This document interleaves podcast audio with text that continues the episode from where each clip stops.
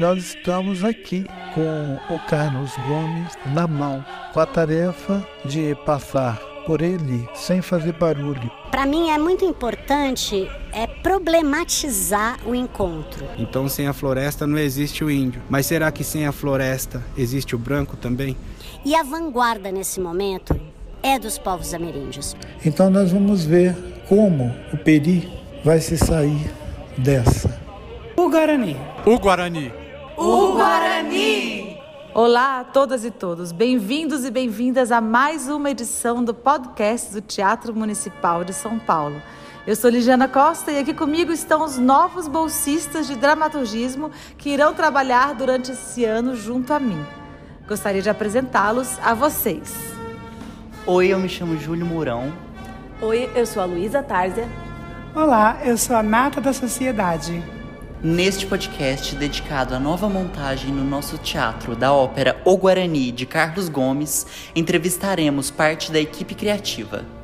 A diretora do espetáculo Sibeli Forjás, o artista plástico Danilson Baniwa, que faz a direção artística e cenográfica juntamente com Simone Mina, o ator Davi Popiguá, em cena como o duplo de Peri, a diretora-geral do Teatro Municipal de São Paulo, Andréa Caruso, e o filósofo, escritor e liderança indígena Ailton Krenak, responsável pela concepção geral deste espetáculo.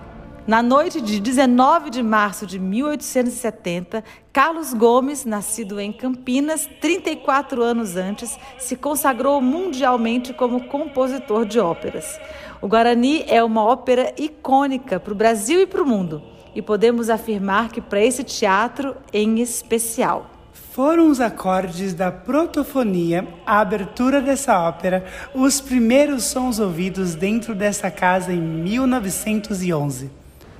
Os desafios em 2023 ao propor esta ópera são múltiplos e enormes, e é deles que começaremos a falar neste podcast. 2023 Ailton Krenak.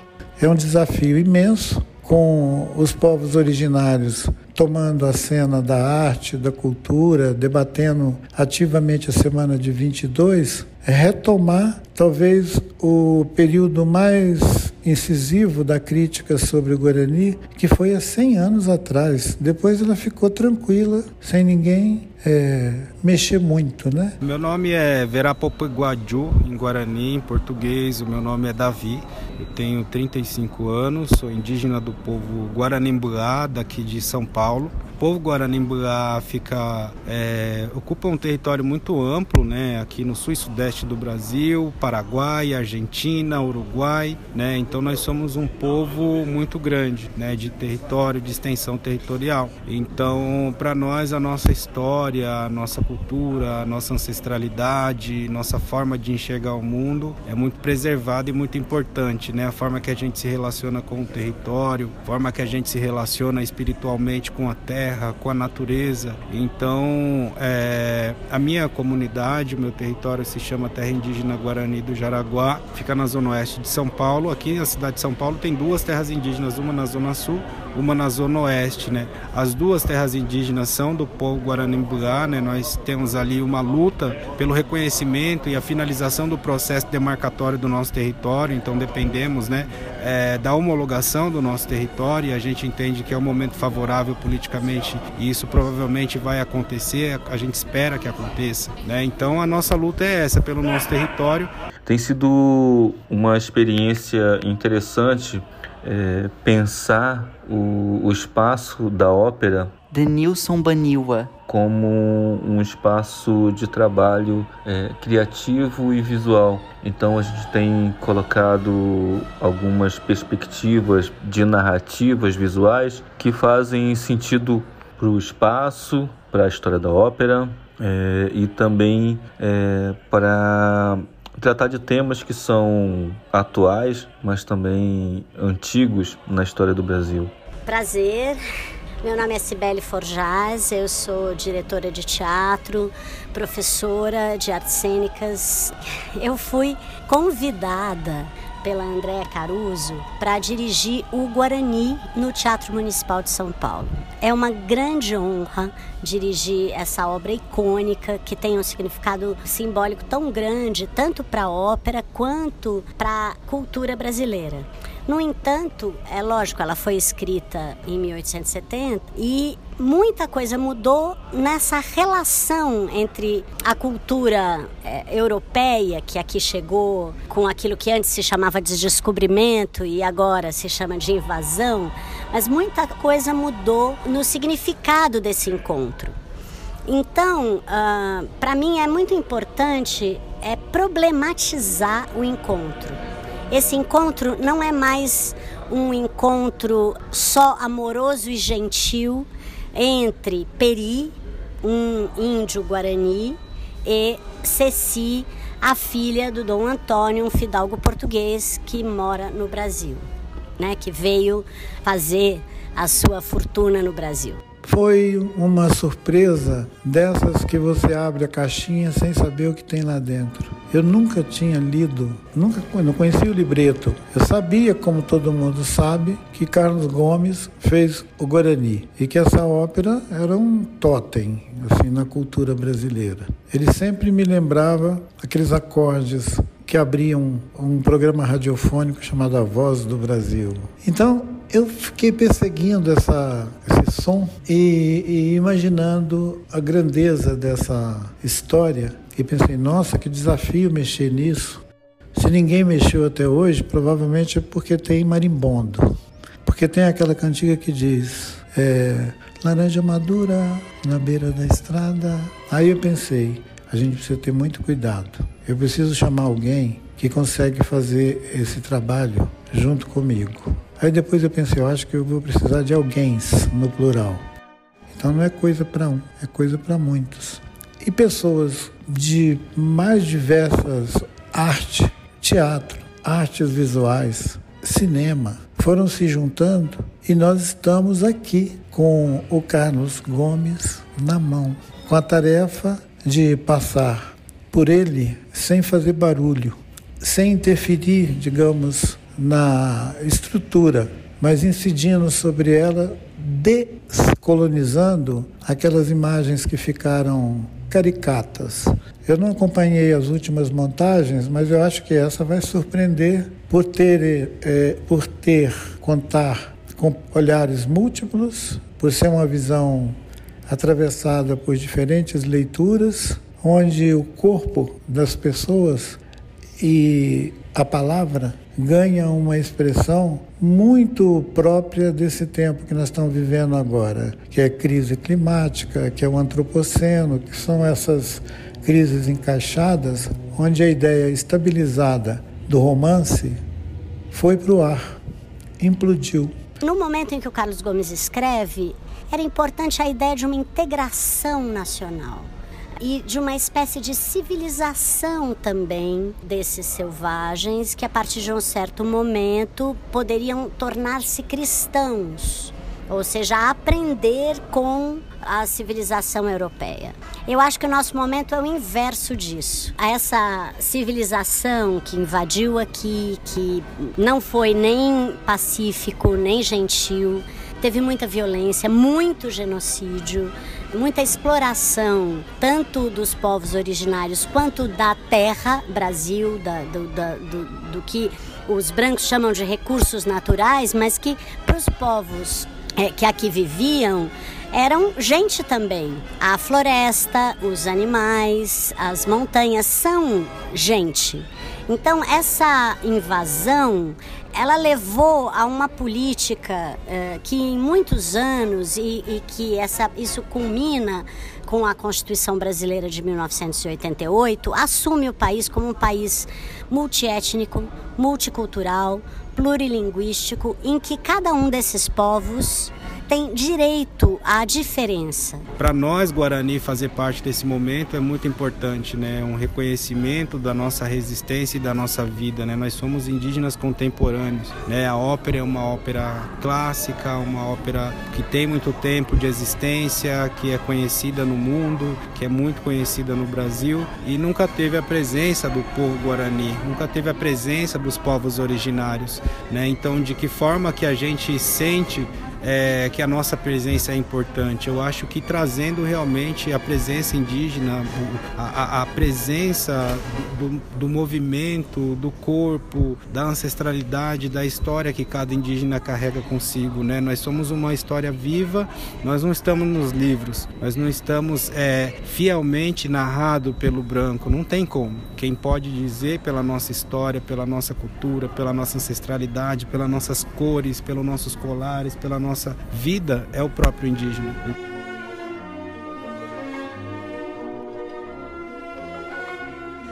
É a primeira vez que a ópera está sendo concebida dessa forma, com a presença do povo guarani em cena e nos bastidores. E também é a primeira incursão de alguns integrantes dessa equipe criativa no vasto mundo da ópera. Uma empreitada tão ousada como essa só seria possível com um frescor nos olhares e escutas, apaixonadamente como Peri. Andréia Caruso. Para essa montagem do Guarani, nós contamos com a preciosa colaboração do filósofo, escritor e ativista Ailton Krenak e do músico e compositor Lívio Trachtenberg, todos os dois membros do Comitê Curatorial do Teatro Municipal para a programação de 2023.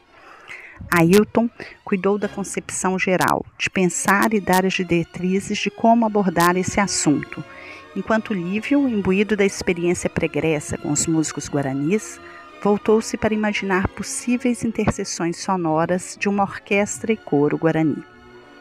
Nós assumimos o desafio de reunir um coletivo multicultural, incluindo com pessoas com experiência fora do ambiente da ópera, que se prontificaram a mobilizar imagens, sons e textos no propósito de revelar outras possibilidades do libreto. Trouxemos o artista indígena Denilson Baniwa para construir um comentário estético sobre a história. Vieram também a Simone Mina para trabalhar com Denilson, além de criar os figurinos, a Ligiana Costa para afinar a dramaturgia, a Vicky Von Poser para criar os vídeos, e a direção cênica ficou a cargo da talentosa Cibele Forjás, assistida pelo João Malatian. E vieram o Davi Verá Popiguá Ju, para atuar como duplo de Peri, e a Zahri Guajajara como duplo de Ceci. Aline Santini assumiu a arte da iluminação, a Luá Gambanini e a Lu Favoreto as artes do corpo. O maestro Roberto Minchuk foi quem inicialmente reivindicou que o Guarani voltasse aos palcos do municipal. Sob sua direção musical e batuta, a Orquestra Sinfônica Municipal e o Coro Lírico entregam seu melhor para que o projeto aconteça. O território do Jaraguá é o menor território indígena do país. E os Guarani aguardam a finalização do procedimento de demarcação, que depende da homologação do território completo, que soma 523 hectares. A ousadia que temos a alegria de apresentar a vocês é a soma de muitos talentos, de pessoas engajadas em abrir frestas, arejar as ideias, refletir o fazer artístico. É um encontro do mundo mármore com o mundo murta, como bem nos explicou Viveiros de Castro, de pensares e fazeres diversos. Isso é muito importante. A outra coisa é que para onde o capitalismo, que inclusive começa a partir de tudo que foi roubado das Américas, aonde esse capitalismo especulativo está nos levando é a uma situação trágica é, de corte entre as pessoas e a natureza e há uma impossibilidade da vida na Terra se a gente continuar desse jeito. Então, uh, os cientistas têm falado isso há pelo menos 50 anos, que essa escalada de usurpação da Terra é, vai nos levar a um fim. E a vanguarda nesse momento é dos povos ameríndios. Ou seja, quem está nos ensinando a ter uma relação de bem viver com esses outros seres e que esses seres são vivos e que é, para uma relação de comunhão é, entre a nossa existência e a existência de todo o resto do planeta, é preciso ter outra forma de pensar, que tem muito mais a ver com as cosmologias desses povos. Falando de forma prática sobre a visualidade, a mitologia, a cosmologia, a cosmogonia indígena como parte da criação de mundos e de uma história de ocupação desse espaço brasileiro de forma diferente. Então, tem muitas imagens que remetem a grafismos indígenas, a histórias indígenas e a cosmogonia indígena, com seres da criação, seres que são entidades criadoras e algumas histórias também indígenas. Era muito importante então que a representação indígena não fosse uma pessoa ingênua, sozinha, peri, um indígena que tem que se catequizar, mas ao contrário, uma pessoa de um povo é, muito nobre, que é o povo guarani, que tem uma força espiritual esplêndida e profunda que sempre está com seu povo e sua comunidade. Então a gente vai ter em cena, pela primeira vez na história, um coro guarani, com os instrumentos guarani, com três músicas guarani. É, cantadas, tocadas e o chondaro dançado. Além disso, a tribo que seria a tribo dos Aimoré, que, que na ópera, na história, são considerados selvagens canibais, como maus, tem uma outra releitura. Eles são um devir ser floresta. Essa floresta ela tem o, o cacique, o cacique é um antropólogo que tenta fazer uma tradução entre mundos. E temos também a participação especialérrima da Zahri Tenterrara, que é uma atriz indígena incrível, também uma multiartista. Então, Mário de Andrade diz salvem Peri. Salvar Peri é ter esse, é esse ator, Davi Caraí Popiguá, que é um Guarani eté, é um Guarani verdadeiro, e ele será um duplo porque também existe a polifonia da pessoa humana, né? Então, o peri, ele tem o peri que canta, lírico, a ópera, e tem o peri eté, o peri verdadeiro, que é um guarani, que está com o seu povo em cena e que então cria um estranhamento também. Escutem Davi e vocês vão entender o que pode vir a ser esse encontro lindo. Então eu fico muito feliz com essa oportunidade, né? Não sendo eu, é, seja outro Guarani, a presença Guarani é uma só, porque nós somos Buá Guarani, nós somos um povo só. Então eu estou aqui representando o meu povo, sei da responsabilidade que é, né, é, trazer esses elementos da nossa cultura, seja numa expressão do corpo, seja num canto, como vai ter o coral das mulheres Guarani junto com os homens Guarani, seja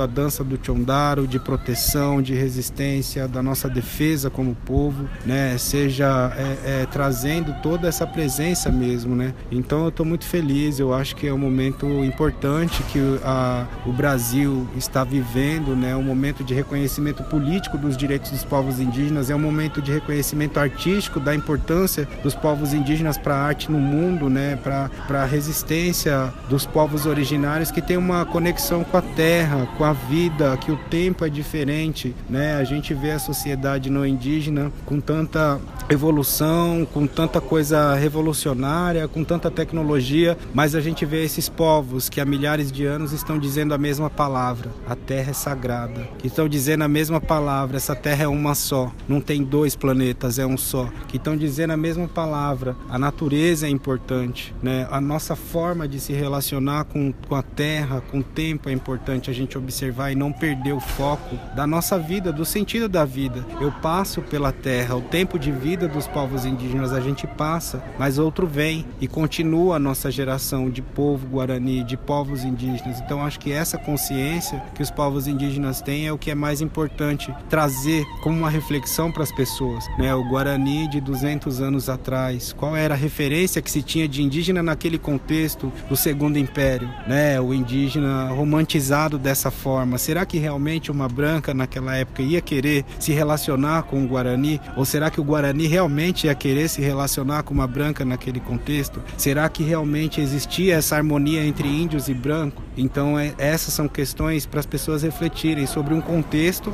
de 200 anos atrás, sobre o contexto de hoje, a contemporaneidade da arte, da música, mas da presença indígena que está vivo. E a gente passou esses últimos 200 anos, não foi só dançando a dança da chuva e batendo a mão na boca feliz na floresta. A gente passou tentando sobreviver a um massacre, a um genocídio que ainda hoje é cometido de várias formas, que seja com o garimpo, que seja com a negação dos direitos dos povos indígenas, que seja com a criminalização das lideranças, que seja com é, é, a invasão dos territórios, que seja com o desmatamento, né? Então tudo isso para a gente representa é, a nossa história, a nossa resistência, o contexto que está hoje o Brasil, aonde que o Brasil chegou de fato no reconhecimento e garantia do direito dos povos indígenas de serem indígenas, de pertencerem a esse território. Muitas vezes a gente é tratado como um invasor, né? Nós como Guarani a gente entende bem o que é isso. Os portugueses tentaram expulsar a gente e conseguiram muitas vezes expulsar a gente de territórios que eram muito antigos. Então a gente se confinou numa região entre a fronteira do Brasil, Paraguai,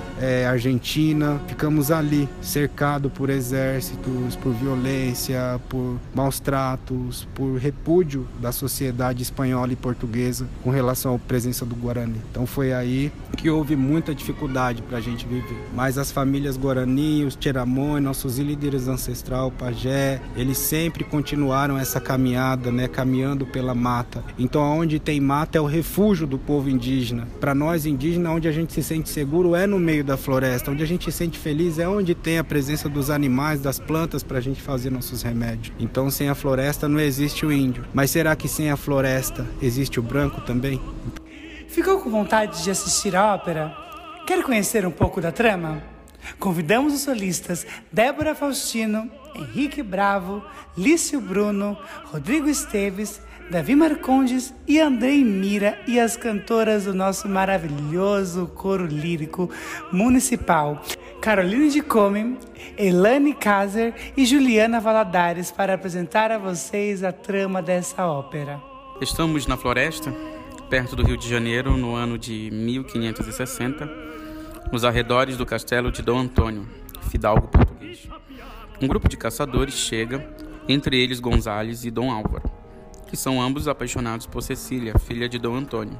Cecília aceita casar-se com Dom Álvaro por obediência ao seu pai. Peri, filho do cacique dos Guarani, é recebido como amigo, pois havia salvado Cecília de um ataque dos inimigos a Imoré.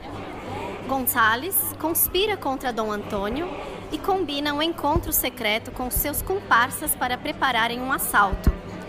Peri, que ouve tudo, decide segui-los. Todos saem, exceto Peri e Cecília, que revelam ter sentimentos um pelo outro. Na Gruta do Selvagem, Peri chega antes dos aventureiros e se esconde. Gonzales conspira com seus cúmplices para raptar Cecília e amotinar a tropa de Dom Antônio em troca da descoberta do caminho das minas de prata. Peri grita: Traidores!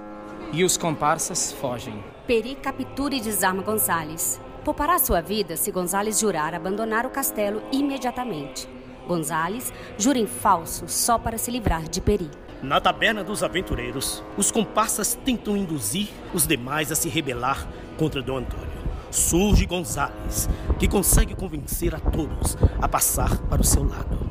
Gonzales entra no quarto de Cecília enquanto ela dorme e tenta violentá-la, mas Peri a salva. Gonzales atira para avisar seus comparsas, despertando todo o castelo. Entra Dom Antônio Peri denuncia Gonzales como chefe dos traidores. Porém, o castelo está cercado pelos aimorés. Todos, então, se unem para enfrentar o inimigo comum. No campo dos Aimoré, o cacique se encanta por Sicília e a torna sua prisioneira. Peri também é capturado e preparado para ser sacrificado. Antes de morrer, Peri e Cecília trocam juras de amor e ele ingere veneno para que sua carne envenene os inimigos. No entanto, Dom Antônio chega com um exército português e ataca os aimorés. No subterrâneo do castelo, Dom Antônio descobre o plano dos aventureiros para raptar Cecília e matar toda a sua família, e repreende duramente os exploradores, lembrando-lhes que um dia foram valentes e fiéis, mas agora se tornaram renegados e traidores. Apenas Gonzales não se arrepende e é arrastado pelos outros para fora dali. Peri chega após neutralizar o veneno que ingeriu e tenta convencer Dom Antônio a deixá-lo salvar Cecília. O fidalgo, porém, não confia em um não cristão. Então, Peri pede para ser batizado. Cecília aparece e Dom Antônio ordena que ela seja salva por Peri. O casal foge enquanto Gonzales e alguns aventureiros tentam persegui-los. Porém, Dom Antônio explode o castelo, sepultando todos. A ópera se encerra com Peri amparando Cecília à distância. Agradecemos a todas e todos os entrevistados e aguardamos vocês no nosso Guarani. Este podcast tem direção de Ligiana Costa, com a participação dos bolsistas de dramaturgismo do programa Jovens Criadores do Teatro Municipal de São Paulo, Júlio Mourão, Luísa Tárzia e Nata da Sociedade. Este podcast é apresentado pelo Teatro Municipal de São Paulo, sustenidos Organização Social de Cultura com patrocínio do Bradesco via Lei de Incentivo à Cultura.